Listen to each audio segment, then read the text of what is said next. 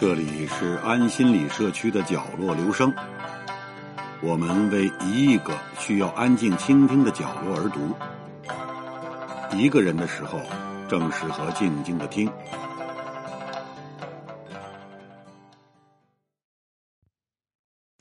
说起午餐肉这个东西，相信很多八零后、九零后都不陌生。我记得小时候，一斤猪肉才六块钱。一盒午餐肉得六块还是七块钱？反正价钱比较猪肉起来完全不划算，所以家里的饭桌上从来就没有出现过午餐肉。小时候最富裕的时候，大概就是过年拿压岁钱的时候，那时候兜里揣着十几块钱，别提多开心了。但是那时候很神奇，进村里的小卖部。买火腿肠，买炮仗、泡泡糖、方便面，可就是不会买午餐肉。后来等到没钱了，看到人家有午餐肉吃，只能闻着香味流口水，那个味道是真香啊！后来慢慢条件改善了，吃的东西也开始讲究了，午餐肉这种罐头食品就更没有机会上餐桌了。其实主要还是我爸我妈。他们觉得午餐肉啊、方便面呀，这种方便食品不健康，坚决不让我吃。后来读书一直到工作，慢慢就把午餐肉的东西给忘记了。哪怕每次逛超市，都会看到午餐肉，但其实说实话，真的没有想吃它的欲望。每次进超市之前，都在想要买一大堆好吃的带回去慢慢吃。可是真进了超市，又不知道什么东西好吃，等出来了，又会觉得好像什么都很好吃。做人就是这么纠结，相信不止我一个人这样吧。说出来不怕你们笑话，这是我这辈子第一次吃午餐肉，味道怎么说呢？有淡淡的肉味儿，整体有点偏咸，可能是我平时吃的比较清淡的缘故，口感比较粉。但吃得到肉的弹性，淀粉跟香料的味道不算太重，总体来说味道还不错。不知道你们小时候吃的午餐肉是什么样的味道？说到午餐肉这东西，还是得提提美国人。午餐肉最早诞生于二十世纪三十年代的经济危机时期，当时美国购买力急剧下降。甚至连日常的饮食开支也难以为继。一九三零年代初，何美尔推出了第一种罐状肉制品——何美尔五香火腿，在市场竞争中遭遇惨败。公司的高管们只好向社会贤达广泛征求新名号。何美尔公司的副总裁达格纽的哥哥肯尼斯·达格纽是一名半红不紫的演员。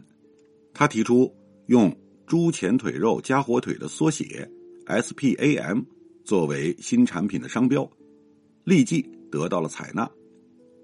达格纽因此获得了何梅尔公司一百美元的奖励。一九三七年六月五日，第一听午餐肉罐头横空出世。SPAM 的意思是加上香料，并以火腿制成的罐头食物。这种食品对美国人来说虽然难吃到人神共愤，但由于价格极其便宜，而且可以开罐即食，保存时间长，所以迅速成为了中下层人民的肉食替代物。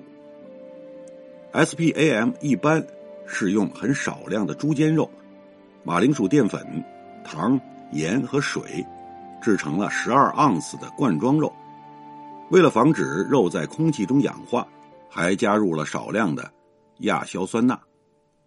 当时午餐只常见于中产及上层阶级，一般的劳工阶层并没有吃午餐的习惯。而政府官员及公司高管所举办的午餐宴会，流行吃这种东西。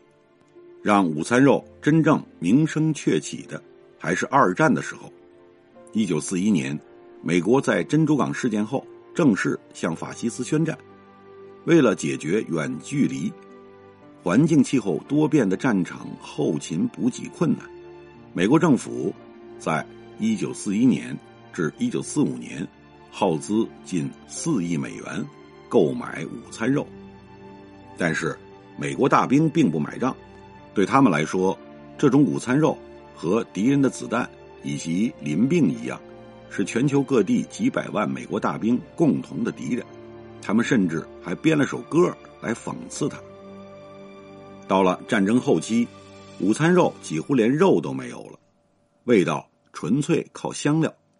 美国大兵给这种似乎永远也吃不完的倒霉罐头起了种种耸人听闻的绰号，如“某型疑似肉”“下水肉”，当然更多还是叫做“灵肉”。到处都流传着。关于这种午餐肉的种种传说，令士兵们闻风丧胆。厨师们会在早餐前煎午餐肉，正餐是烤午餐肉，晚餐则是把它放在玉米糕里。第二天早晨是午餐肉馅饼。天知道他们从哪儿得到这么多午餐肉，一定是成桶成桶订购来的。一个战前的午餐肉推销员。在战时应征入伍，从太平洋前线给何美尔公司的老板写了封信，说：“老兄，从来没有意识到，在伞兵坑里，这种午餐肉罐头是这么的好吃。我们这儿的所有的兄弟都认为，午餐肉是世界上最美味的肉制品。”何美尔公司把这封信做成广告，结果这广告在美国陆军部队中引起一阵嘲笑的狂潮。但是事实上，除了财大气粗的美国大兵之外，午餐肉颇受欢迎。无数的午餐肉被分发给了加拿大、英国、澳大利亚和苏联的部队，其受欢迎程度不亚于根据租借法案运来的美国坦克和吉普车。他们，包括当地的百姓，都视午餐肉为真肴美味，尤其是韩国人。甚至能吃上午餐肉，被视为身份尊贵的象征，还喜欢拿午餐肉作为礼品送人。反正我是没在身边见过拿午餐肉送人的。所谓的部队火锅，也就是美军吃剩下的剩菜剩饭，加上其他乱七八糟的东西，跟辣酱，这就成了韩国的国民美食。在中国远征军到了印度。也有了吃不完的午餐肉。当时远征军士兵的口粮标准为每餐一个牛肉罐头，两包麦片、饼干，一包茶叶，一包香烟和一颗维他命片。远征军军官的标准更高，每餐面包、水果、火腿、鸡肉、牛奶和蛋类食物。中国在那时连饭都吃不饱，有肉那是天堂。随着远征军把午餐肉传入中国，午餐肉也逐渐走上了百姓的餐桌。搭配午餐肉比较有名的菜，就是毛血旺、烫火锅、冒菜、麻辣烫，也经常能够见到午餐肉。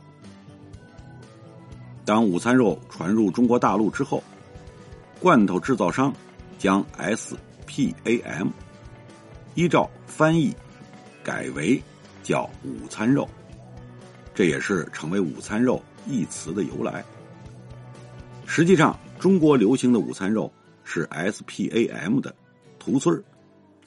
一九五七年，捷克食品专家到上海梅林罐头厂指导生产了第一罐午餐肉，是按照西式菜肴做法开发的，可以凉拌。也可以炒、煮，不容易被煮烂、煮坏。之后二十多年，主要是出口到东欧、港澳等地，以及供应金需。本地人要购买，还要凭关系批条。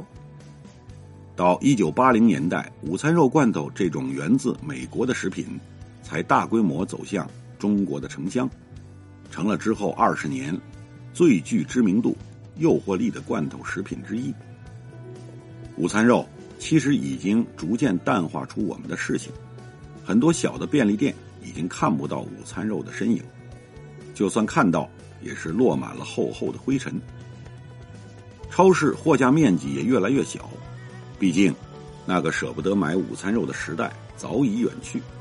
现在的父母也不会给孩子买午餐肉吃了，新鲜的食材更有市场，谁还会去买午餐肉罐头呢？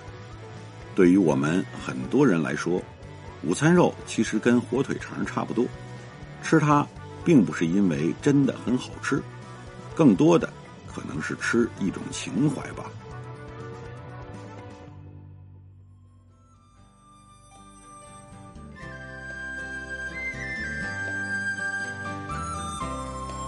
以上为您朗读的是选自公众号“讯康网”上的一篇文章。